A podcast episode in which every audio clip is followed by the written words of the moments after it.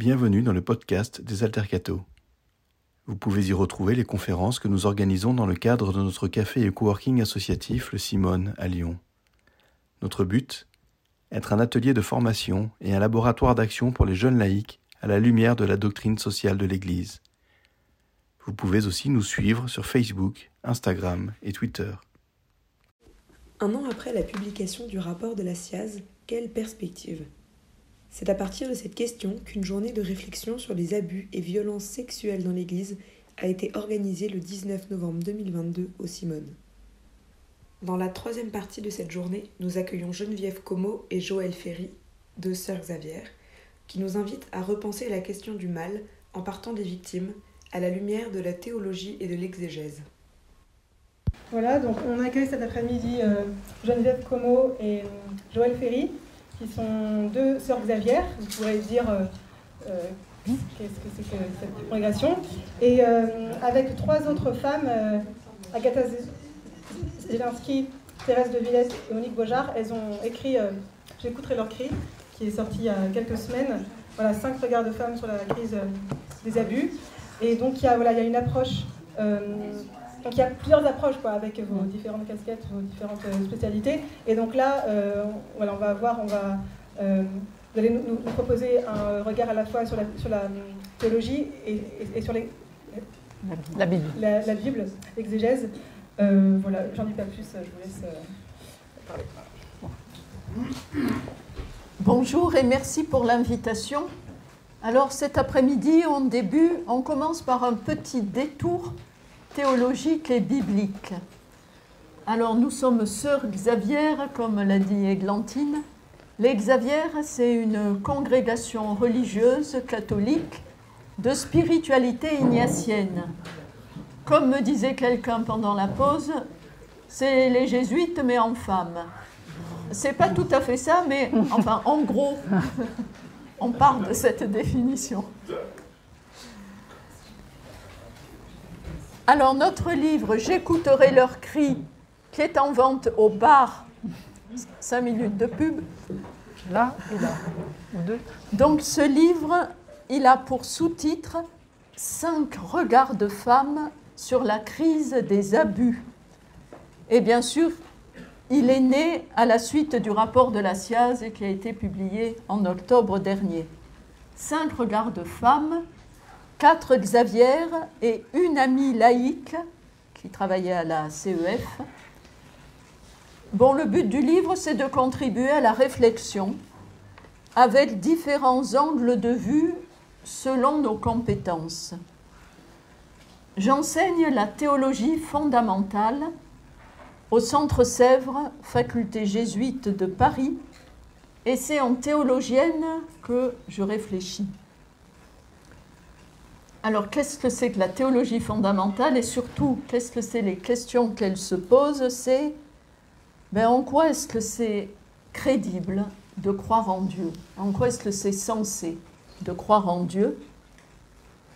Et plus particulièrement, comment parler de Dieu alors que nous faisons face au mal et à la souffrance dans le monde? Et concrètement, comment parler de Dieu devant la souffrance des victimes abusées dans l'Église alors j'ai trouvé une source d'inspiration auprès d'un théologien contemporain, Jean-Baptiste Metz, ça s'écrit ex- exactement comme la ville de Metz, un théologien allemand décédé depuis peu, 2019. Je ne suis pas sûre que quelqu'un dans la pièce ait entendu parler de Jean-Baptiste Metz. Si Moi. D'accord. Ah, très bien. Il était disciple de Karl Rahner. Rahner est un peu plus célèbre que Metz. En tout cas, ce Jean-Baptiste Metz, c'est quelqu'un qui met les victimes au centre de sa réflexion théologique, et ça, ça change pas mal de choses. On trouve cela, par exemple, dans son livre qui a pour titre Memoria Passionis, Mémoire de la Passion, euh, traduit en 2009. Alors pourquoi donc Jean-Baptiste Metz cherche-t-il à mettre les victimes au centre de sa théologie? Eh bien, c'est son expérience personnelle qui l'a conduit à cela. il était jeune adolescent en Allemagne au moment de la Seconde Guerre mondiale. Et vers la fin du conflit, en 1944, il avait 16 ans. Il a été arraché à l'école et précipité dans l'armée, où il a vécu l'expérience traumatisante d'être le seul survivant de son bataillon. Le commandant l'avait envoyé au village à côté porter un message ou chercher quelque chose. Et quand il revient au petit matin, il y a eu un bombardement. Tous ses copains sont morts. Je le cite. Je ne me rappelle rien, sinon mon cri sans voix. C'est ainsi que je me perçois encore aujourd'hui, et derrière ce souvenir, je reconnais l'effondrement de mes rêves d'enfant. Aujourd'hui encore, mes prières restent pénétrées de ce cri sans voix. Plus je vieillis et plus cela devient marquant. Mon travail théologique reste imprégné d'une sensibilité particulière à cette interrogation sur Dieu, avec pour arrière-plan l'histoire sans fond de la souffrance du monde. Fin de citation. Alors donc pour lui, la question c'est comment parler de Dieu alors que nous devons faire face à la souffrance et au mal dans le monde Et pour Metz, c'est la question par excellence. Celle pour laquelle, dit-il, la théologie ne dispose d'aucune réponse venant tout concilier. C'est pas du tout quelqu'un qui cherche à donner des réponses en tant que théologien. D'ailleurs, il aimait bien la tradition juive et la tradition juive dit la réponse, c'est le malheur de la question. Donc lui, il garde ouverte la question. Et il privilégie, comme langage de la prière, le cri, le cri vers Dieu, il évoque souvent le cri de Jésus mourant sur la croix. Et son style de théologien, c'est le questionnement. D'ailleurs, c'est un peu énervant de lire Jean-Baptiste Metz. À la fin, parfois, les étudiants me disent Et alors? Maintenant Il dit quoi? Oui, ben voilà, il pose des questions. Euh, faites avec. Voilà, le questionnement comme le suppliant de la Bible qui questionne Dieu et qui en appelle à la justice de Dieu. Jusque à quand, Seigneur, tarderas-tu à faire justice? Jusque à quand? Ça, c'est le cri des psaumes et c'est aussi un verset de l'Apocalypse. Jean-Baptiste Metz dit que le christianisme se caractérise par une grande sensibilité à la souffrance, de même que Jésus de Nazareth était sensible aux détresses de tous ceux qui venaient vers lui, les hommes et les femmes qui venaient vers lui.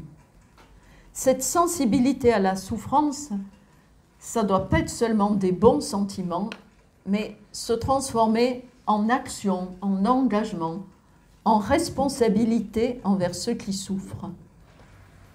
Et il met au centre de sa théologie les victimes, car la Bible elle-même nous invite à garder mémoire de tous ceux qui souffrent. Alors dans son livre, il ne parle pas des victimes d'abus sexuels, la question alors n'était pas sur le devant de la scène, mais il parle d'Auschwitz, de ce qui l'a traumatisé lui. Auschwitz qui a révélé l'inhumanité possible de l'être humain. Et lors d'un entretien, on lui avait demandé est-ce qu'il est encore possible de prier après Auschwitz? Question qu'on a souvent posée. Et il a eu cette belle réponse oui, après Auschwitz, nous pouvons encore prier parce que des gens ont prié à Auschwitz. Alors, devant l'énigme insondable du mal, Jean-Baptiste Metz s'interroge mais comment se fait-il que la théologie chrétienne, là au niveau de la théologie, au long de son histoire, comment se fait-il que la théologie chrétienne se soit si peu occupée de ce cri vers Dieu et que les théologiens eux-mêmes, et si peu dans leurs œuvres, criaient vers Dieu? Alors, une réponse est à chercher du côté de Saint Augustin, dont la théologie a marqué tout l'Occident chrétien depuis le 5e siècle. Selon la lecture qu'en fait Metz, Augustin fait reposer la cause du mal et de la souffrance dans le monde sur la responsabilité de l'être humain, sur le refus qu'il oppose à Dieu, ce refus qui s'enracine dans l'histoire du péché originel. Le mal viendrait donc simplement de la liberté humaine, une liberté entachée par le péché. À partir de ce moment-là, la question du péché de l'être humain devient alors centrale. Et Metz dit que ça provoque un déséquilibre dans la réflexion euh, chrétienne, c'est-à-dire que le pécheur prend plus de place que la victime. Bon, d'accord, on est tous pécheurs, mais euh, vous voyez euh, ce que je veux dire. Et donc le péché prend plus de place que la souffrance des innocents dans la réflexion théologique. Alors, prenons un peu de recul. On peut dire en gros qu'il existe deux traditions théologiques sur le mal, dont l'une a pris plus d'importance que l'autre et a un peu occulté la deuxième. La première tradition théologique, je viens de vous en parler, elle vient de Saint Paul. Elle a été amplifiée par Saint Augustin. Elle s'intéresse au mal comme la faute dont l'être humain est responsable, et donc elle est attentive au mal moral et elle se focalise sur le coupable, le pécheur. La seconde tradition est également d'origine biblique vous la trouvez dans le livre de Job. Elle parle d'un mal qu'on n'a pas mérité, qu'on subit. Par exemple, c'est le blessé abandonné sur le chemin de Jéricho. Qu'est-ce qu'il a fait pour être tabassé par les bandits?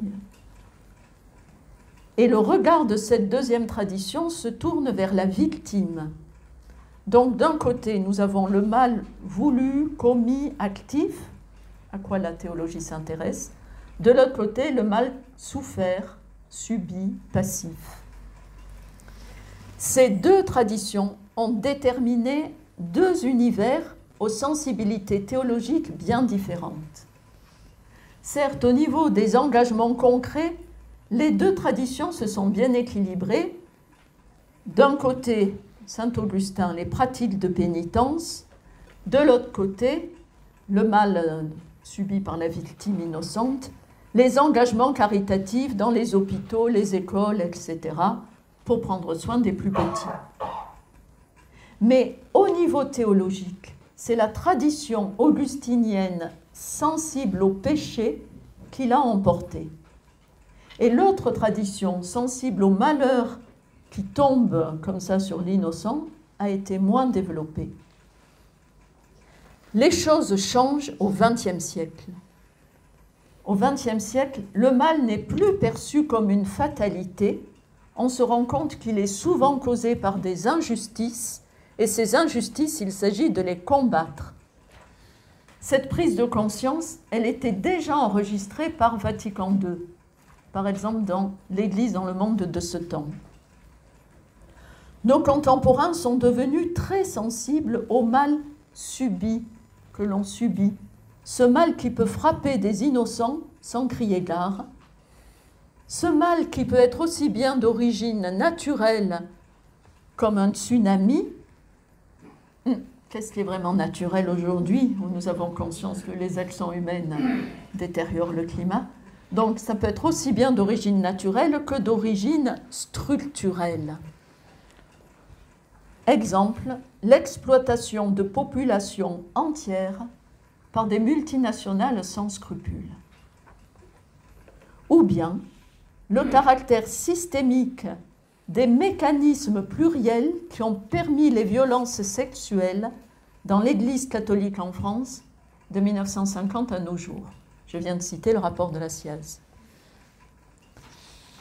la théologie de la libération, dont nous avons tous entendu parler en Amérique latine, la théologie de la libération avait commencé à s'intéresser à ce mal euh, subi par euh, des victimes et elle s'était intéressée aux injustices. Parce que s'intéresser au mal subi, c'est chercher les causes et chercher à combattre les causes.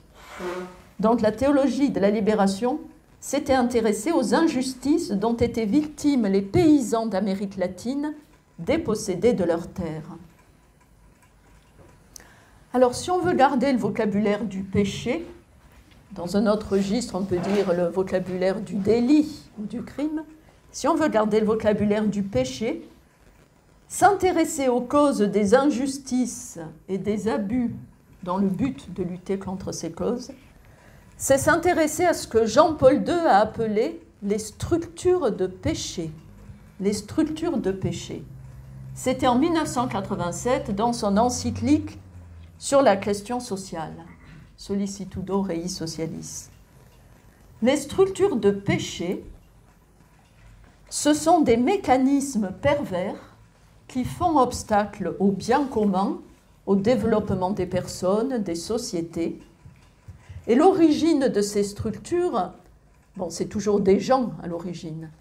Donc, c'est les péchés personnels, mais ces péchés personnels se renforcent les uns les autres, ils coagulent en quelque sorte, et ils deviennent des structures qui ensuite conditionne la manière de vivre. C'est très difficile d'en sortir. Et ces structures peuvent faire du mal à des innocents. Alors, bien sûr, Jean-Paul II, dans son encyclique, il n'a pas pensé un seul instant qu'on puisse parler de structure de péché à propos de l'Église elle-même. Mais je crois qu'aujourd'hui, on en est là. Alors, l'urgence aujourd'hui, c'est remettre au centre de l'attention les victimes et pas seulement les pécheurs, et nous souvenir que le Christ dans sa passion, c'est le serviteur souffrant qui s'est identifié à toutes les personnes condamnées injustement, à toutes les victimes des violences et de la cupidité des humains. Le Christ est la victime venue relever toutes les victimes. Il est l'agneau immolé. Alors ça, ça nous invite à élargir drôlement notre compréhension du salut. Le salut, c'est pas seulement le pardon des péchés. Le salut, c'est plus large que cela. C'est le relèvement des victimes. C'est la participation à la vie de Dieu. C'est la réconciliation entre nous et avec la création. C'est prendre conscience qu'on fait tous partie de la même famille humaine, Fratelli Tutti du pape François, etc. Et nous sommes amenés aussi à prendre conscience qu'il y a une disproportion, un décalage entre le mal commis par quelqu'un et les conséquences sur les victimes. Comme le disait la maman d'une fillette qui avait laissé sa petite fille seule pendant un moment avec le grand-oncle, dont elle se doutait que bon, c'était pas très net. Mais voilà, elle n'avait pas pu faire autrement. Et cette maman disait une après-midi seulement, et le reste de la vie. L'agression n'a duré que quelques minutes, ou je ne sais pas, mais, mais la fillette est marquée pour le reste de sa vie. Et cette disproportion, ce décalage, c'est ce que Paul Ricoeur appelait l'énigme du mal. Il existe aussi, je crois, une disproportion entre un geste tout simple de bonté et le bien que ce geste peut faire en termes de service rendu, de joie survenue à l'improviste, de confiance retrouvée. Alors ça, c'est peut-être l'énigme du mal à laquelle nous participons bien souvent sans le savoir. Confère Matthieu 25. Alors je fais le lien maintenant avec le chapitre écrit par Agatha Zielinski, qui est philosophe, je parlais à l'instant de lutter contre ce qui conduit aux injustices et aux abus. Je parlais de théologie de la libération. Agatha, dans son chapitre, parle de nous rendre libres, c'est-à-dire nous libérer des fonctionnements et des dysfonctionnements qui ont pu installer les abus dans l'Église catholique, ou du moins qui ont pu contribuer à les maintenir. Pour en être libérés, il faut d'abord les reconnaître et les nommer. C'est ce que le travail de la commission avec euh, Jean-Marie Sauvé, Jean-Marc Sauvé, a rendu possible. Un travail de vérité qui n'a pu se faire qu'à plusieurs, avec la contribution de diverses compétences scientifiques, on l'a entendu ce matin, la sociologie, etc., mais aussi avec des personnes de diverses convictions et appartenances religieuses.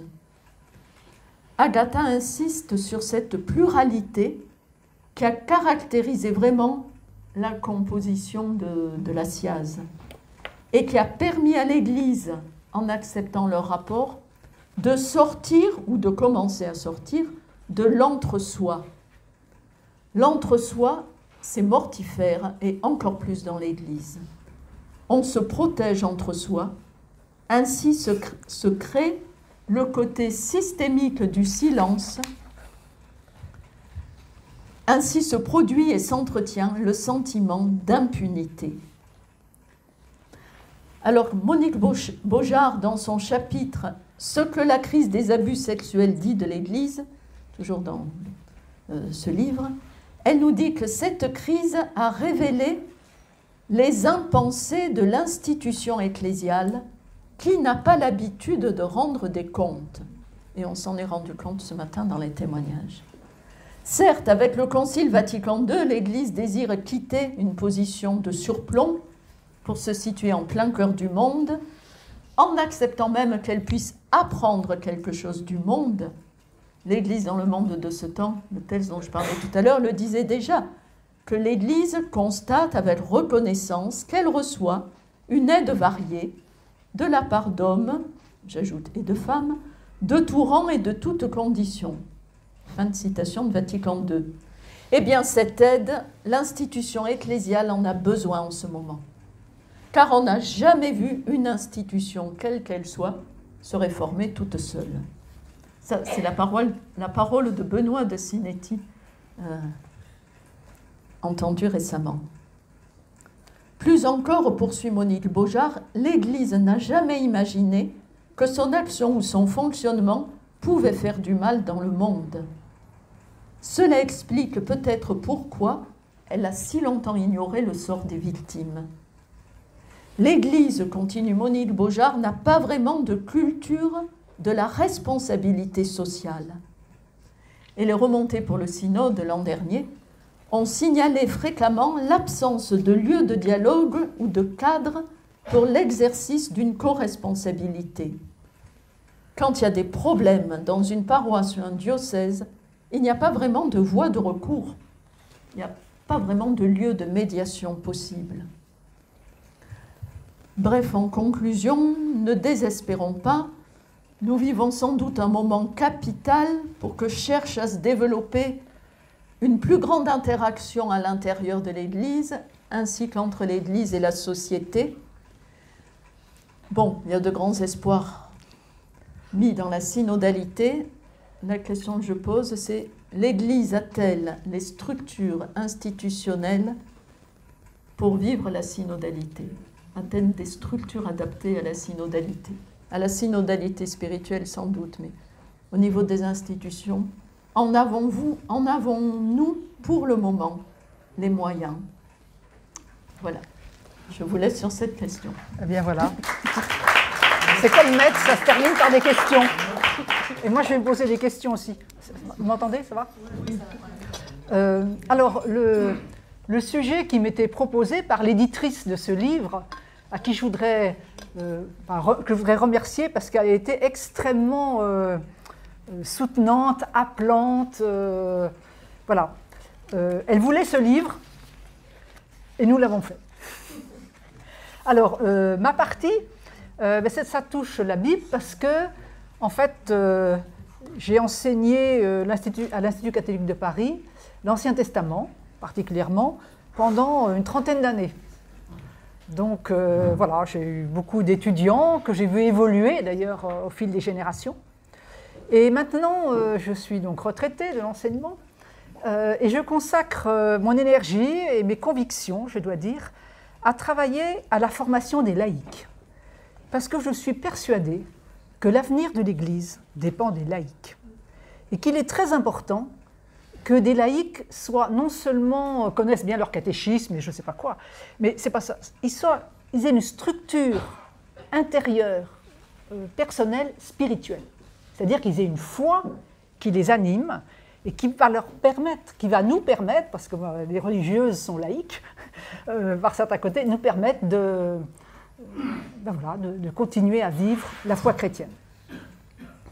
Donc lire la Bible en temps de crise des abus. Alors, j'enchaînerai euh, avec euh, Geneviève, d'ailleurs vous verrez tel ou tel point qui se touche.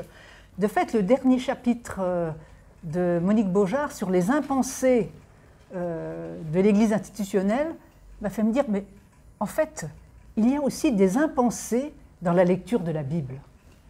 Je veux dire par là, et ça je l'ai dit souvent à des étudiants en première année, qui arrivaient avec des connaissances, des histoires, des... et euh, qui cherchaient à trouver dans la Bible finalement ce qu'ils pensaient déjà savoir. Or, c'est pas comme ça qu'on aborde la Bible, ni non plus n'importe quelle œuvre littéraire.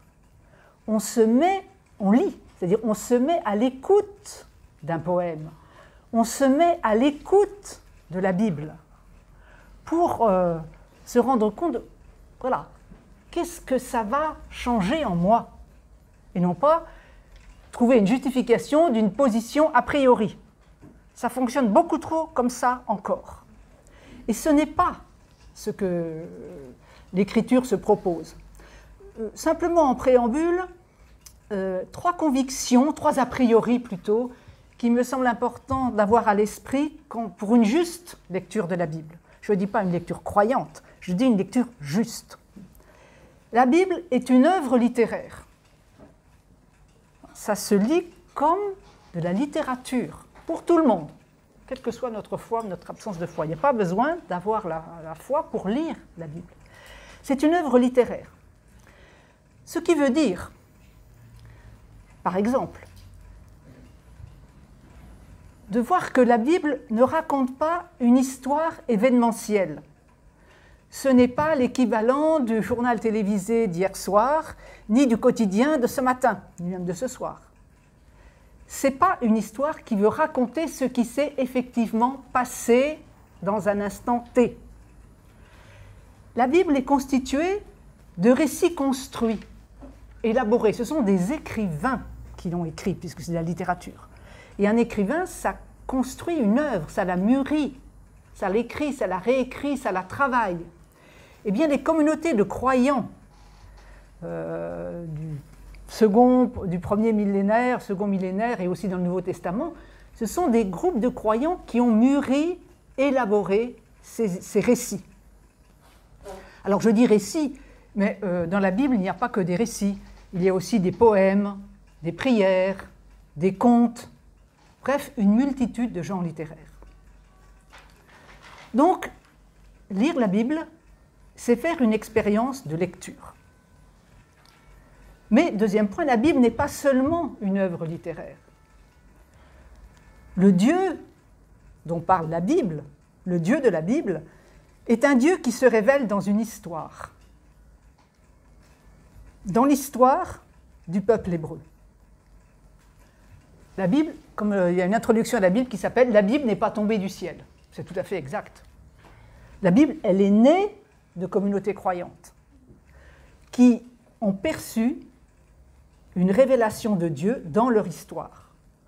Des épisodes comme l'exil à Babylone ou l'exode ont fait mûrir la conscience croyante. Et donc on peut dire, s'il fallait qu'il y ait, il y a beaucoup de livres, alors quel est le principal sujet dans la Bible Ce sont les relations de Dieu avec les êtres humains, avec le peuple qu'il a choisi pour faire connaître son nom. Troisième a priori, lire la Bible pour les croyants. Et comme je suis religieuse catholique, vous pouvez supposer que je suis, en tout cas en voie, sur la marche de la foi, je suis croyante. Et donc, euh, pour moi, la Bible, c'est faire aussi l'expérience d'une rencontre avec le Dieu de l'Alliance, avec Jésus-Christ, dont nous parle le Nouveau Testament. La Bible parle donc de Dieu, d'un Dieu qui s'adresse à toute l'humanité avec ses différentes facettes, les forces du bien et les forces du mal. En elle, toute l'humanité est présente. Et lorsqu'il lit les livres bibliques, le lecteur est sans cesse ramené à la réalité de l'existence humaine, dans sa beauté comme dans ses drames. C'est ainsi que de nombreux récits de violence se trouvent dans la Bible. Et j'allais dire heureusement. Parce que s'il n'y avait pas de violence dans la Bible, de guerre, de crime, de viol, eh bien, la Bible ne présenterait une humanité idéale. Pas l'humanité que nous avons connue au fil des siècles et que nous connaissons encore maintenant. La Bible est moins un livre qui rassemble des figures à imiter ou des lois à pratiquer, même s'il y en a, bien sûr. Mais la Bible est d'abord, me semble-t-il, un livre, des livres, qui donnent à penser l'existence humaine, la vie et la mort en relation avec Dieu. La Bible offre un espace où se réfléchit la complexité humaine en ce sens, je la trouve très actuelle et constructive pour nous. Et c'est très intéressant de voir comment des écrivains incroyants, par exemple, je pense à Eri de Luca actuellement, qui sont agnostiques ou incroyants, enfin, trouvent dans la Bible une source vitale pour eux. Parce que la Bible, elle offre un espace pour toute la condition humaine. Alors maintenant, euh, ces préambules étant euh, indiqués, J'en aborde, oui, je ne sais plus combien j'en suis, j'ai commencé à la demi, c'est ça? Euh, Lire la Bible en temps de crise.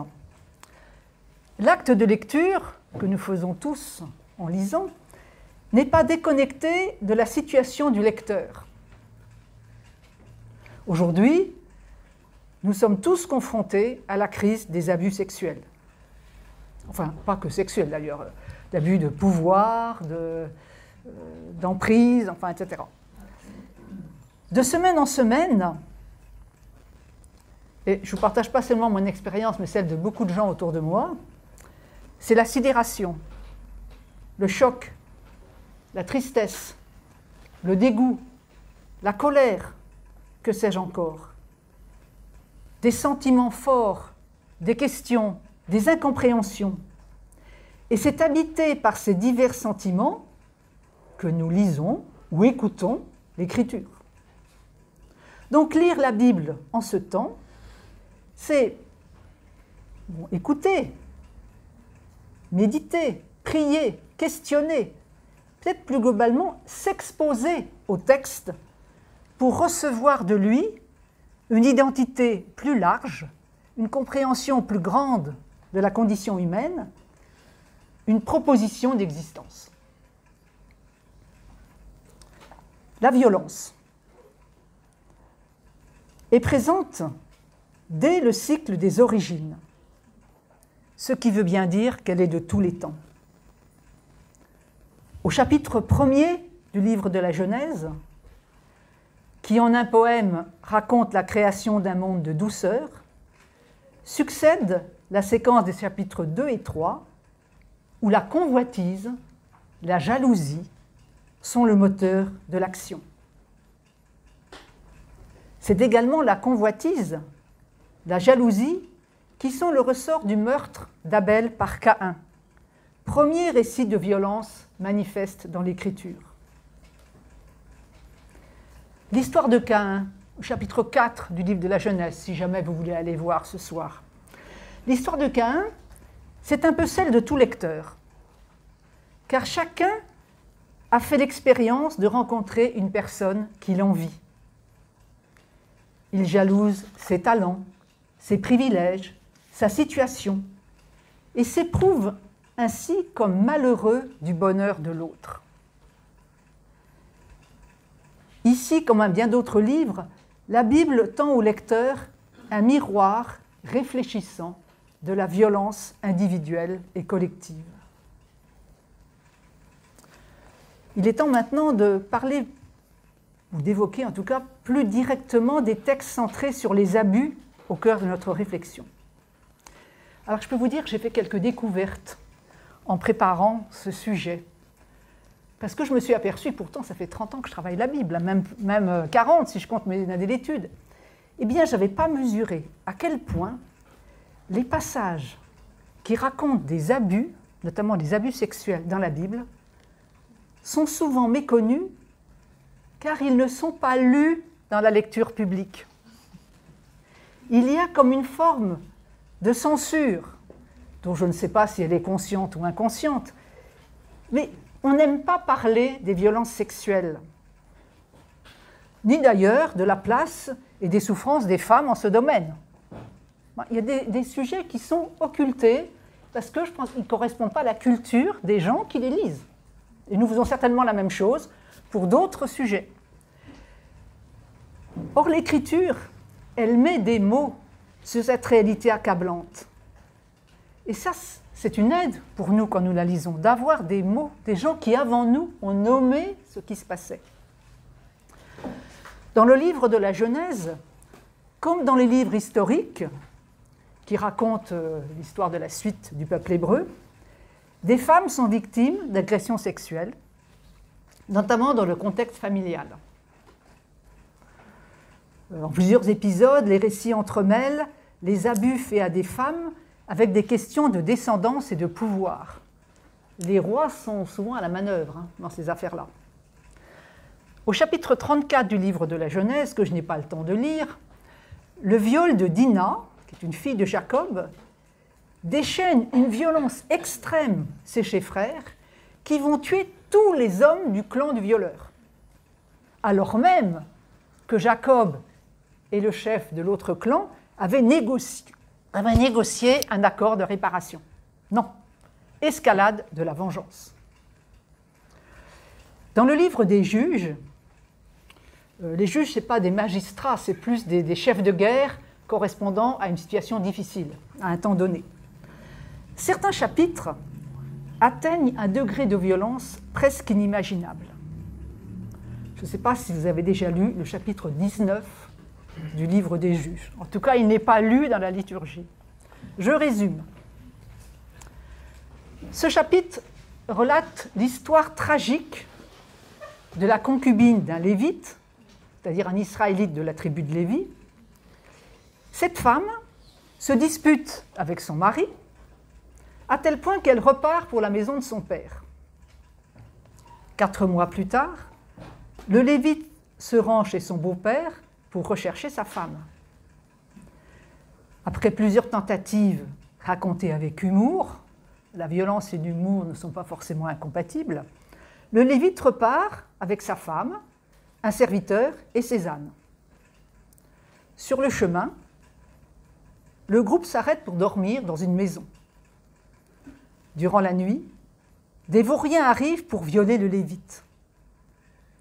Après quelques discussions, et pour respecter les lois de l'hospitalité qui sont capitales, c'est la concubine qui se voit violée par son mari, livrée par son mari au visiteur, qui la viole, la malmène toute la nuit, au point qu'au petit matin, le mari découvre sa concubine morte devant la porte. Voilà, je résume l'histoire. Mais on peut être surpris dans cette histoire, non seulement par le côté un peu macabre de ce qui se passe, mais aussi parce que le narrateur ne porte aucun jugement explicite sur l'histoire. Il n'est pas question de Dieu. Il y a plein de chapitres de l'Ancien Testament où il n'est pas question de Dieu. Ce qui peut nous surprendre, même un peu nous violenter. Comment Dieu ne prendrait-il pas parti dans des affaires pareilles? Peut-être faut-il comprendre que la description des horreurs est une critique de la violence beaucoup plus efficace qu'un grand discours moral sur le fait de ne pas commettre de violence. C'est une autre façon de, de, lire, de pénétrer dans un texte et de le lire vraiment. Quoi qu'il en soit, en effet, le récit est raconté de manière à choquer, à scandaliser. Chacun peut en faire l'expérience en le lisant. Sans compter qu'une approche plus féministe de l'histoire, fait remarquer que le récit est révoltant non seulement à cause du meurtre de la femme, mais à cause de l'absence de cette femme dans presque tout le récit. Elle n'existe pas. C'est la concubine, mais euh, elle est entre son père et son mari. Elle, facilement, elle subit tout. Elle est victime. La Bible raconte des histoires de victimes. Mais il ne s'agit pas ici, me semble-t-il, de chercher un message théologique ou éthique qui pourrait, qu'on pourrait résumer très clairement. Non, ce qui importe, c'est l'expérience de la lecture dans laquelle l'impact émotionnel et affectif du récit sur le lecteur est déterminant pour l'aider, lui, à réfléchir et à se comporter en être humain. Alors, devant cette violence, si Dieu ne dit pas grand-chose dans certains livres, est-ce que les auteurs bibliques seraient plus prolixes? Est-ce qu'ils s'expriment? Oui, ils s'expriment, euh, en tout cas dans deux domaines que je ne développerai pas, parce que je n'ai pas le temps. Vous avez dans les livres des prophètes, euh, des prophètes qui dénoncent des abus en tout domaine, les abus de pouvoir des autorités officielles, les abus des prêtres euh, qui offrent une multitude de sacrifices pour se faire de l'argent, euh, les abus des magistrats qui mettent, font des pots de vin, enfin bref, aussi des abus des relations entre les hommes et les femmes, et qui ont des images d'une forte violence pour les stigmatiser. J'en cite un exemple dans le livre de Michée. Écoutez donc, chef de Jacob, magistrat de la maison d'Israël, qui arrachait la peau de dessus les gens et la chair de dessus leurs os. Ceux qui mangent la chair de mon peuple, qui leur raclent la peau, qui leur brisent les os, qui les découpent comme chair en marmite, comme viande au fond du chaudron, quand ils crieront vers le Seigneur, il ne leur répondra pas. Voilà, des, des, images qui sont, euh, voilà, on ne s'entendrait peut-être pas, a priori, à trouver dans l'écriture sainte. Ce désordre de la société, où les abus sont multiples, est mis en scène dans un chapitre du livre d'Ézéchiel, le chapitre 16, où l'histoire symbolique de Jérusalem est semblable à une belle jeune fille qui est infatuée de sa beauté, qui, dans son adolescence, se prostitue, court après ses amants et tombe dans la débauche. Et vous avez là une série d'images sexuelles qui dénoncent l'idolâtrie du peuple et en premier lieu de ses chefs. En général, on lit les 5-6 derniers versets du chapitre qui parlent d'une nouvelle alliance que Dieu va faire avec son peuple.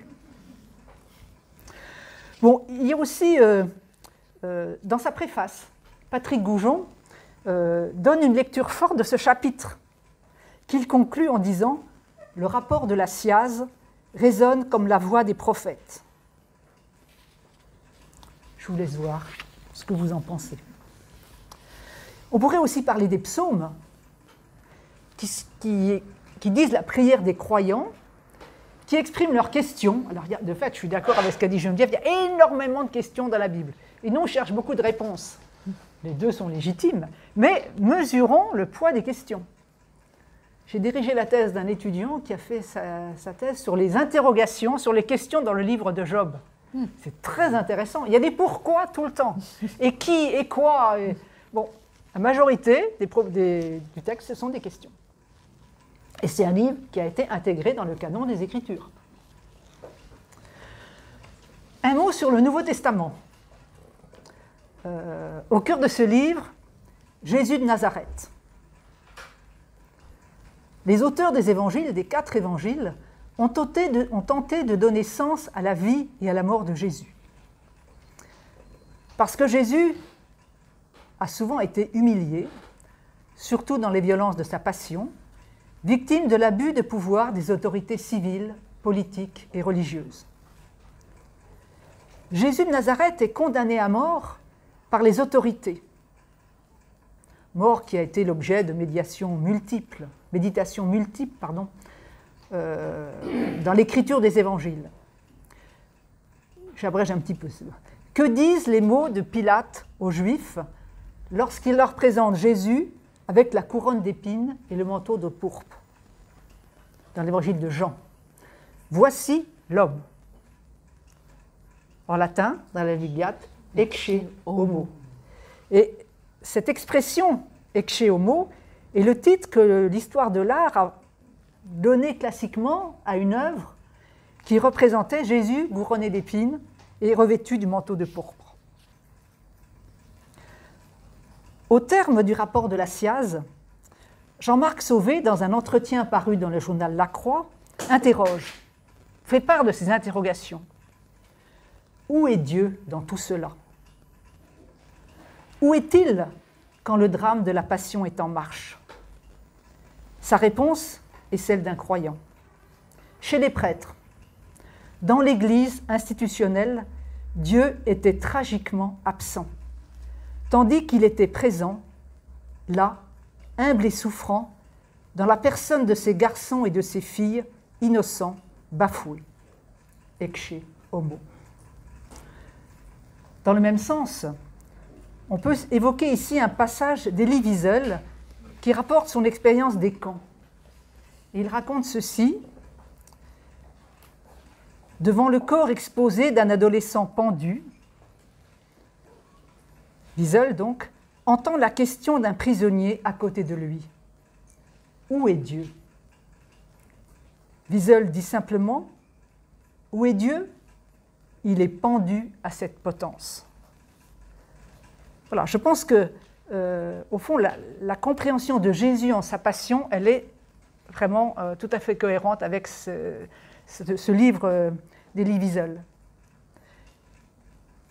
Aujourd'hui, on peut actualiser les migrants sur les embarcations de fortune, ecce homo, les femmes violées comme objet de guerre, les êtres humains torturés, les chrétiens persécutés, la litanie des souffrances tragiques de l'humanité peut continuer. Le corps du Christ est le lieu de tous les humiliés, agressés, abusés. Au long de sa vie, et les divers récits de la passion dans les évangiles le, soulignent, Jésus est venu habiter les lieux de souffrance et de mort et les habiter avec Dieu.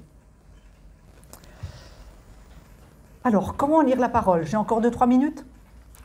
Euh, quelles ressources la Bible nous offre-t-elle? Est-elle une source d'espérance ou puisée?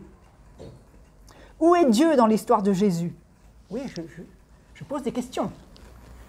Parce qu'il faut bien le reconnaître, la Bible ne répond pas à toutes ces questions.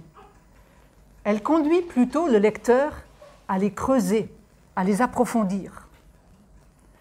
En lisant et relisant bien des pages, le lecteur rencontre le silence de Dieu, là où il attendait son jugement. Et il est invité à accueillir en lui ces énigmes pour avancer dans la recherche de Dieu et de sa révélation au cœur de l'histoire. Qu'est-ce que la foi? On parlait de, la foi ce matin. Mais la foi, c'est une marche, c'est une recherche de Dieu. Et les énigmes, c'est très fécond pour chercher. Si on a la réponse tout de suite, en général, on arrête là.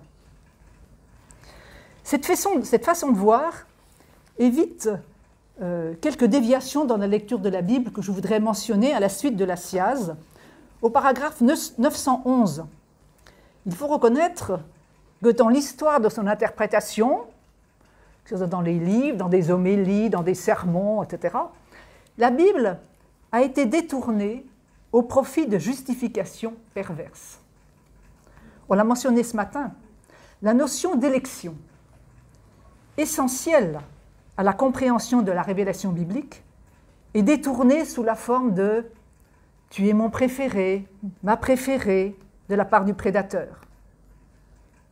Le cantique des cantiques est pris à la lettre. Il n'est pas jusqu'à la figure de la Vierge Marie qui dit oui à tout.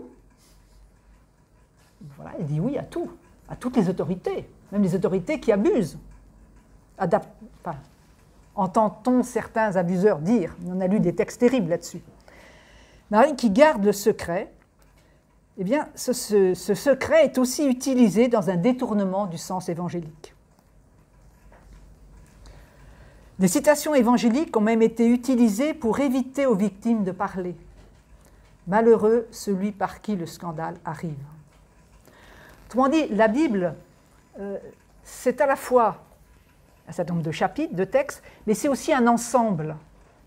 on a toujours intérêt à, ne pas s'arrêter indéfiniment sur un verset qu'on ne comprend pas, mais à les lire un peu plus globalement. Le contexte d'un récit ou le contexte d'un livre, d'une partie de la Bible, éclaire énormément les choses.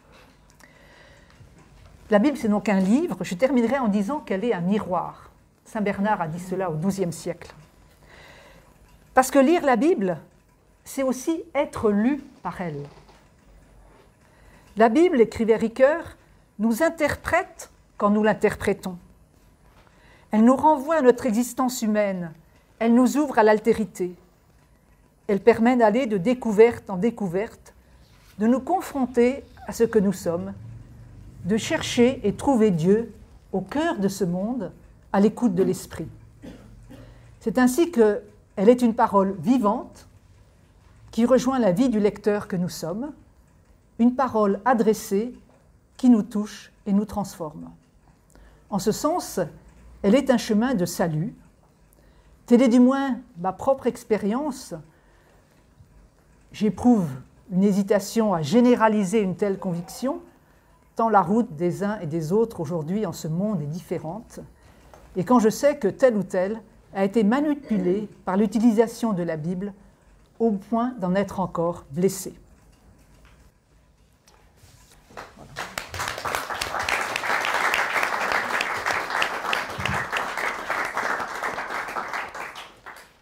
Je vais répondre à, vos exposés, puisque vous avez posé beaucoup de questions. Euh, ben, en, vous posant une question, euh, ne croyez-vous pas que avant de euh, poser les questions théologiques, de lecture de la Bible, il faudrait poser la question qui, au fond, taraude toutes les religions, en particulier les, religions monothéistes. Et puisqu'on est ici dans, un lieu qui s'appelle Simone, euh, Simone Veil a, dit que euh, il fallait d'abord euh, lire les évangiles, mais je pense qu'on peut l'élargir à tous les livres religieux, comme d'abord une lecture anthropologique. Donc ne croyez-vous pas qu'il faudrait poser la question avant mais qu'est-ce que l'homme? Qu'est-ce que l'homme? Qu'est-ce qu'il euh, distant N'est-ce pas la, la, violence qui, qui en lui N'est-ce pas le, comme le dit René Girard, le sacré qui amène la violence? Et après, se poser les questions théologiques. Mais avant, résoudre cette mais euh, cette question est ouverte et je fais que la. je, je, vous dirai un petit mot. Moi aussi. Moi j'ai une question, c'est que euh, donc, euh, toutes les deux théologiennes, l'une, je dirais, euh, enfin c'est vous qui avez dit fondamentale et l'autre exégète. Euh, le sujet qui nous occupe aujourd'hui est lié d'une certaine manière à la théologie, puisque être ce qui se passe dans la tête d'un clerc, des raisonnements de théologie morale, de philosophie morale qui a dit dans sa formation.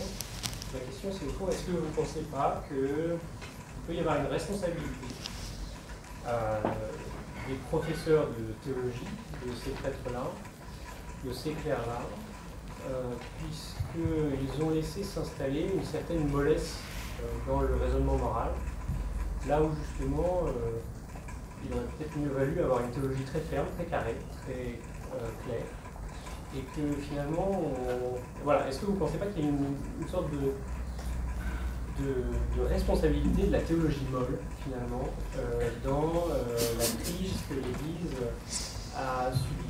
Voilà. enfin, et qu'elle a surtout euh, connue, enfin, subi l'Église est victime, non, c'est aussi malheureusement peut-être ça. Merci.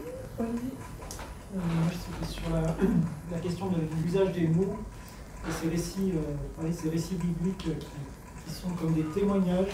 Il n'y a pas de notion, pas de notion morale euh, définie à la fin d'un récit, euh, par exemple, de cette agression que vous avez mentionné, de Lubit et, sa concubine.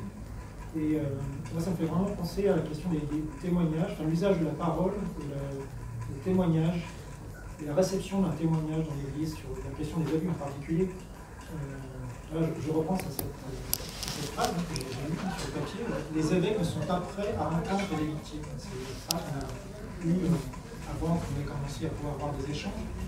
Mais justement de pouvoir entendre euh, l'usage des mots, des mots qui sont dans la Bible, c'est bien mettre, le mot viol, l'agression sexuelle n'est pas un geste déplacé, voilà, contre eux, voilà, les choses sont nommément dites, effectivement.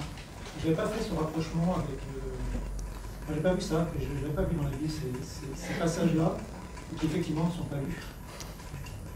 Euh, Merci, merci beaucoup. Donc, euh, est-ce la question du sacré et de la violence, la question de la responsabilité des professeurs de théologie? Il y avait d'abord la, question des lectures anthropologiques. Euh, je pense que j'ai fait, j'ai mentionné euh, plusieurs fois qu'il y avait une lecture anthropologique de la Bible. Ah, pardon. J'ai mentionné plusieurs fois la dimension anthropologique hein, de la Bible. mais il me semble, je ne suis pas sûr qu'il y ait une séquence. D'abord, on sait ce que l'homme, et puis ensuite, on peut écrire, lire la Bible. Peut-être aussi la Bible nous, révèle ce que c'est que la condition humaine. Elle nous la met en scène, souvent. Donc je, dirais qu'il y a comme un cercle entre les deux dimensions. On n'est pas d'un côté le croyant, euh, si on l'est, et d'autre côté euh, l'homme ou la femme. On est un être qui cherche à s'unifier dans son existence, et donc c'est les deux à la fois. Euh, j'utilise assez peu le terme sacré, je vous dirais, parce que je pense qu'il est, très ambigu, et en tout cas il n'est pas très biblique dans la Bible, on parle beaucoup plus de sainteté que de sacré. Donc, euh, je n'ai pas utilisé le terme, mais je l'utilise en général très peu. Oui, moi je dirais que la question qu'est-ce que l'homme La Bible la pose elle aussi, enfin les écrivains bibliques, et les théologiens posent aussi cette question. Donc je ne vois pas trop cette séquence temporelle. Surtout vous dites pour avoir la réponse, mais moi j'aurais jamais la réponse ni de René Girard, ni de qui que ce soit. On est toujours en recherche. Alors, René Girard avait des intuitions euh, géniales dans un sens, et quand il parle de la violence et le sacré, c'est pas pour encenser le sacré. Hein. Euh, mais René Girard était un grand lecteur de la Bible. donc, pour moi, ça marche ensemble. Je ne fais pas de séquence temporelle d'abord et ensuite. Nous sommes d'accord. Alors, non, c'est pour... la responsabilité des profs de théologie morale de, de Séclair, euh, je ne sais pas ce que, ce que, vous entendez par théologie molle. Euh, enfin, je devine. Une théologie morale qui, au lieu d'essayer de donner des, principes moraux très clairs, est-ce que c'est dans les exégèses ou certains passages de la Bible, dont finalement on n'arriverait pas à en trouver une conclusion très claire pour notre vie de tous les jours. Oui, alors je ne connais personne qui fasse ça ou, qui l'ait fait. Enfin, il y a sûrement des gens qui l'ont fait puisque vous en parlez, mais euh, enfin, si ça fait référence aux années 68, on a entendu ce matin que. Non, non, non, c'est pas ça, mais quand on regarde. Euh, vous voyez, comment se fait-il qu'un Marie-Lou Philippe n'ait pas été arrêté par un débat théologique de qualité avec son histoire d'amitié euh, Ah oui, d'accord. Vous faites référence à ça. C'est tout, c'est tout. C'est que, mm. au fond, euh, comment se fait-il que la gradualité euh, oui, mais je, il était à la fois très claire dans la tête d'un clair Mais je pense que pour certains, notamment ceux que vous citez, ils sont à la fois souples et durs. Mm. Ils sont. Je parle, des gens qui sont autour. Oui, ben je veux dire, globalement, on peut être à la fois dur et souple. Hmm. Pour moi, ce n'est pas ça. Parce qu'on voit bien des gens qui sont très rigoureux dans certains domaines et qui dans l'autre le sont beaucoup moins. Moi, la question que je, qui m'intéresse davantage, c'est est-ce que cette théologie, elle conduit à la vie, à la vie du croyant? C'est pas une question. C'est ça, c'est ça la, la catégorie que je trouve importante. Dieu est le Dieu de la vie. oui, alors si c'est pour parler des frères Philippe, euh, ok. Mais je rejoins ce que disait Joël, il peut y avoir des gens très rigoureux qui, en fait, sont eux-mêmes pris là-dedans. Hein. J'ai étudié à New York dans une université juive, à l'époque où ils débattaient sur euh, la possibilité d'ordonner des rabbins homosexuels. Euh, et à ce moment-là est sortie une information énorme que quelques-uns seulement savaient, c'était que le rabbin le plus opposée à l'homosexualité avait été accusée il y a quelques années de harassement. Harcèlement. Pardon, là je parle anglais. De harcèlement sexuel sur des jeunes hommes. Donc, euh, parfois, Oui. la plus grande rigidité cache euh, C'est tout à fait. On voit ça. hein. bien d'autres choses. Cela dit, je ne sais pas, enfin, la théologie morale a sûrement un rôle, mais ce qui a un, rôle aussi, je pense, c'est le discernement des vocations. Parce que si on pense à l'affaire du prêtre de Rennes qu'on a retrouvé à Paris dans une chambre d'hôtel, mais ce type-là, dans quelle misère affective et sexuelle il était. Euh, et ça, euh, il a pu suivre tous les cours de théologie morale qu'on veut. C'était autre chose, je pense. Enfin, le discernement des vocations euh, dans les séminaires, c'est c'est un sujet. hein. Euh, la troisième question, c'est plutôt pour toi. C'était la question de- d'Olivier. Du témoignage. Voilà, la parole, le rôle de la parole. Eh bien, je pense que effectivement, euh, tous les, les chrétiens, euh, enfin, le Christ est témoin de l'amour du Père, le chrétien est appelé à être témoin. Et ça, c'est c'est Paul VI qui disait que notre humanité a besoin de témoins plus que de maîtres. Et cette phrase, elle est- je pense qu'elle est toujours actuelle. Et c'est un professeur qui vous le dit. Et la phrase Les évêques ne sont pas prêts à entendre les victimes, quand vous l'avez dite ce matin, spontanément j'ai pensé à- au PDG d'une entreprise qui dit Je ne suis pas prêt à entendre les syndicats. Enfin, pour moi, c'est du même ordre. C'est quelqu'un qui se sent euh, attaqué euh, enfin, et qui. C'est une c'est pour ça que j'ai posé la question. Parce que toutes les victimes sont pareilles. Ok. Donc, pour, pour moi, effectivement, c'est. Enfin, il y a encore du chemin. hein, du Peut-être les conséquences faire. sont moins fortes sur les victimes. On peut, enfin, les conséquences sont différentes sur les victimes, on va dire. Est-ce qu'il y a encore des questions euh, Ok, euh, juste une, ouais, une, deuxième, une troisième, enfin, Camille, Camille, ok. Le dernier trio, c'est ça? Ouais, euh, Alors, je voudrais rebondir sur ce que vous venez de dire euh, en parlant de ce, ce monsieur Ricard.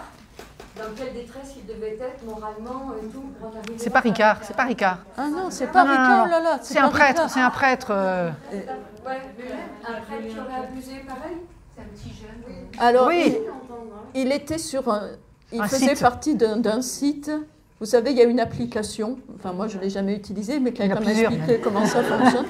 Il y a une application pour trouver qui, dans votre euh, périmètre, euh, est d'accord pour avoir des relations sexuelles. Donc, il a donné rendez-vous à un jeune. Mais je me dis, mais dans quelle détresse, dans, quelle- dans quelle misère il était pour, pour faire ça il lui a même donné de la drogue pour. euh, vous pensez qu'on puisse fonctionner pareil pour arriver à faire ça Dans quelle misère il Ah non, pas du tout. Moi, ma réflexion, c'est, c'est juste sur le prêtre en me disant, euh, c'était pas ses cours de théologie qui étaient en question, là, je pense. Le problème était plus profond. Ouais. Donc Oui, alors moi j'ai bien apprécié euh, la perspective plus anthropologique que théologique qui a été la vôtre. Euh, on parle beaucoup de théologie ici. Alors moi je me pose une question, vous l'exprimez pas mal. Est-ce qu'il ne faudrait pas interroger déjà le fait de la discipline, le fait théologique La théologie, me semble-t-il, est vraiment une spécialité chrétienne. Chez les juifs, on ne parle pas de théologie. hein.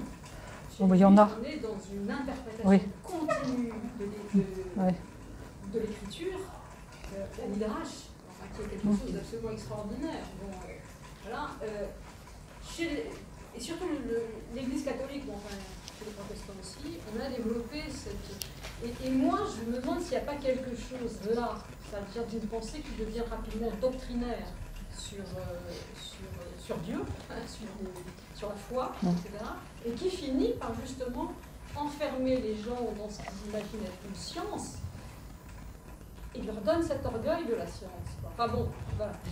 Donc je je sais pas, moi je suis, euh, euh, je, je- je viens des sciences humaines, j'ai fait de la sociologie, la sociologie politique et de l'anthropologie, et je me rappelle très bien comment les anthropologues ont interrogé les propres fondements de, de leur science, hein, qui venaient du colonialisme, etc. Est-ce qu'il n'y a pas un mouvement qui devrait pourrait se dire, interrogeons euh, le fait théologique lui-même en tant que discipline scientifique, je mets plein de guillemets, parce que j'entends trop parler de théologie, quoi, comme si si on n'a pas la théologie, on ne peut plus rien dire. Mais le Ah, problème, non. c'est qu'il y a une grande pluralité de Il y avait, théologie. il y avait une troisième. euh, Ah. Moi, j'aimais bien la question de. Donc, camarade derrière sur la théologie molle. Je n'étais pas très satisfait de votre réponse, parce que vous dites c'est pas vraiment une question de dureté ou de mollesse, ça je pense que j'entends. Le critère qui doit permettre de distinguer une bonne théologie d'une mauvaise, c'est de savoir si elle a une fécondité spirituelle ou si elle, aide à la vie du croyant. Or, un, pervers, parce qu'on peut l'appeler comme ça, comme Bernard, Marie, Dominique, Philippe, je crois que c'est dans cet ordre-là les présents, euh, pour faire autant de mal qu'il a fait, il a fallu que beaucoup de gens croient que son discours euh, les aide et les soutienne dans leur vie personnelle, dans leur vie de foi, jusqu'à ce qu'à un moment donné, ils s'effondrent totalement. Donc, ce n'est pas le critère de la fécondité, euh, en tout cas apparente, d'un discours théologique qui doit euh, permettre de distinguer la bonne de la mauvaise. Ce qui pose la question d'un autre critère qu'on devrait avoir, et notamment un critère factuel, vous avez tort, vous avez raison. Donc j'ai deux questions pour la, reposer à nouveau frais et, pas spécialement en termes de mollesse ou de dureté. Comment expliquez-vous que la sociologie catholique soit aussi. Euh, comment expliquez-vous que les catholiques cèdent aussi facilement aux sirènes de l'autorité charismatique au point de créer des monstres? Pourquoi est-ce que les catholiques, euh, on, passe un peu notre temps à ça, à stariser des gens pour les transformer en, en potentiels prédateurs? Et deuxième question, comment expliquez-vous que l'Église, et là c'est une question de théologie, renonce aux moyens qu'elle s'est historiquement donnés pour mettre hors d'état de nuire des gens qui répandent euh, sous l'autorité de l'Église des discours dangereux. Je pense notamment à l'excommunication. Vous voulez dire que l'Église a renoncé à l'excommunication des gens alors que c'est très utile. Bah, malheureusement, hein. je dirais, on a euh, vas-y, vas-y. Pour revenir sur ce point-là, euh, je pense que si je compare sur le contrôle de ma collègue théologienne, euh, le droit canon actuel a une série de listes d'actes qu'elle estime intrinsèquement pervers et qui conduisent à l'excommunication. L'avortement, par exemple. Bon, moi j'ai entendu, alors je voudrais vérifier, parce que je n'ai pas été voir dans les éditions du droit canon, j'ai rencontré quelqu'un l'autre jour qui m'a assuré que d'après le, droit canon de 1917, euh, Michel Sentier serait d'emblée excommunié pour profanation des sacrements. 1917. 1917. Alors je n'ai pas, je n'ai pas su de 1917, j'ai su de 1983, mais je n'ai pas été voir. Mais disons que c'est une question qui peut se poser. La profanation des sacrements dans, les, dans le droit canon est quelque chose d'extrêmement grave. Non, mais ce n'est pas une catégorie de plus ou moins. Euh, c'est une remarque qu'on a fait dans, le, rapport de recherche et dans le rapport de la science. Oui c'est là aussi il y a un problème systémique. C'est-à-dire que quand on met au-dessus, en termes de gravité, la profanation du sacrement que la profanation des personnes, alors le droit canon devient une partie du problème oui, des violences. Si ce n'est que l'avortement, c'est aussi la vie des personnes qui est, qui est, l'argument de l'excommunication. on reste sur les questions des violences sexuelles, oui. l'avortement, bon. on pourrait en reparler aussi. Oui. Là, enfin, c'est pas ma spécialité. Les recommandations de la SIAZ euh, consistent à dire qu'il faut repenser notamment les violences sexuelles, non pas sous le rapport de la profanation du sacrement ou de la profanation euh, euh, du sixième commandement, mais comme une atteinte aux personnes. Oui. n'est pas encore le cas. Tu ne tueras pas. Alors je reviens, je reviens à la question euh, de tout à l'heure. sur la théologie, moi je ne connais que les théologies. Euh, et les théologiens et théologiennes au pluriel. Et j'espère vous avoir montré avec Jean-Baptiste Metz qu'il était tout sauf doctrinal. Euh, donc, je pense que quand on se met à lire, euh, on se rend compte que c'est beaucoup plus pluriel que l'image qu'on s'en fait. Mais peut-être la question qu'on pourrait poser, c'est quel est le rapport à la Bible? Parce que est-ce que les théologiens travaillent suffisamment la Bible, de fait? Et Bon, je dirais la même chose pour euh, votre question sur la théologie molle ou dure. Euh, le critère, c'est peut-être aussi... Euh, enfin, c'est difficile de dire que quelque chose est un critère. Un critère peut être manipulé et déformé. Mais voilà, quand même, le rapport à la Bible, et je suis entièrement d'accord avec vous sur cette, comment dire, fascination qu'on a eue et qu'on a encore pour euh, des mouvements ou des personnalités charismatiques, c'est très dangereux de mettre les gens sur un piédestal. Euh, Dieu seul est Dieu, point. Mais s'il n'y a plus de critères objectifs, il ne reste plus qu'un critère subjectif de est-ce que cet homme me plaît, est-ce qu'il va en faveur de Non, la non, vie? attends. Il y a quelque chose. Enfin, oui, c'est- la, la pluralisation des théologies et la mise sur le même plan de ces théologies en disant qu'il n'y a Non, pas de critères Non, je, C'est pas je n'ai pas dit qu'il n'y avait pas de critères objectifs. J'ai dit que tout critère peut être manipulé. Mais ce n'était pas sur le- la même question. Mais de fait, il y a une pluralité de théologie, mais dans la manière de faire de la théologie, il y a toujours un trépied, la Bible, la tradition et l'expérience que vous vivez. Et vous faites jouer ces trois ensemble. Alors moi, j'ajouterais un, un mot, euh, on n'en a pas beaucoup parlé, mais c'est un mot très traditionnel dans l'Église, c'est le discernement. Par rapport à ces, à ces bergers de communautés nouvelles qui se sont permis 36 000 choses, etc., je pense que le discernement doit toujours faire jouer plusieurs éléments. Et notamment des éléments du registre affectif, bien sûr, il plaît, euh, mais aussi des éléments du registre rationnel. Mm. On ne peut pas discerner sans l'un et l'autre. C'est le, jeu entre les deux éléments, ou les deux séries d'éléments, de, rationnel et d'ordre affectif, disons pour prendre des termes un peu généraux, qui va permettre de discerner euh, finalement si euh, les, jeunes de ces communautés nouvelles, etc., euh, vers, enfin, est-ce que est-ce que c'est ça porte du fruit ou bien c'est et le fruit ça demande du temps. Hein, C'est pas euh, pas dans les deux ans qu'on va savoir euh, si cette communauté est féconde ou pas.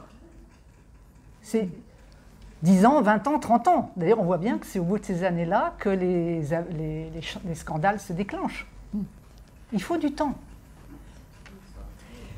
Et pour rebondir une dernière fois sur la question de la théologie, le mot raisonnement de Joël me fait penser qu'il y a quelque chose d'important quand même dans la théologie, c'est l'argumentation. Être capable d'argumenter. Parce que si on perd cette dimension-là, on n'est plus que dans l'émotion- l'émotionnel. Et ça, c'est un peu dommage. Mais enfin, c'était un bon débat avec la philosophie. Merci pour votre écoute. N'hésitez pas à venir nous retrouver pour une prochaine conférence au café Le Simone, 45 rue Vaucourt, dans le deuxième arrondissement de Lyon.